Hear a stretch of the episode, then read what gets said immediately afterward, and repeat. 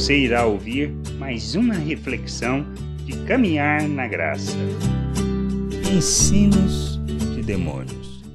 Na primeira carta de Paulo a Timóteo, no capítulo 4, do versículo 1 ao 5, podemos observar algo muito importante. Ora, o Espírito afirma expressamente que nos últimos tempos alguns apostatarão da fé por obedecerem a espíritos enganadores e a ensinos de demônios, pela hipocrisia dos que falam mentira e que têm cauterizada a própria consciência, que proíbem o casamento e exigem a abstinência de alimentos que Deus criou para serem recebidos com ações de graça pelos fiéis e por quantos conhecem plenamente a verdade.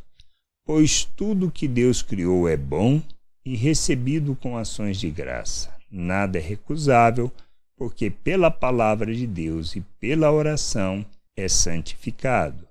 Quando falamos em ensinos de, do, do demônio, pensamos em adoração ao próprio diabo ou culto às potestades. Mas não é disto que Paulo está falando, pois ensinos de demônios estão relacionados a maneira de pensar natural. Quando buscamos resultados rápidos, o nosso propósito é escravizar as pessoas e induzi-las a se manterem conosco por pressão e imposição pelo medo. Quando impomos restrições quanto à forma de viver, usando de recursos de aparência, quanto ao que vestir, comer, necessidades e obrigatoriedades de guardar dias, isto não tem nada a ver com o ensino da verdade, em si com o ensino de homens, traduzindo assim em atos ensinos de demônio. Somos responsáveis por ensinar a verdade e por conduzir as pessoas a andar nela,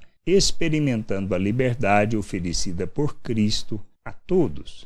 Não podemos nos deixar e nem escravizar as pessoas usando de recursos e nem da maneira de pensar deste mundo, pois não traduz a doutrina de Cristo e nem os ensinos dos apóstolos, mas de pessoas que se afastaram da fé. Por isso precisamos nos manter no fundamento, na doutrina dos apóstolos, de maneira que tragamos e ensinamos as pessoas a viverem o reino de Deus na terra graça e paz sobre a tua vida. Amém. Não deixe de ouvir outras reflexões de caminhar na graça no agregador de podcast de sua preferência. Procure por Caminhar na Graça.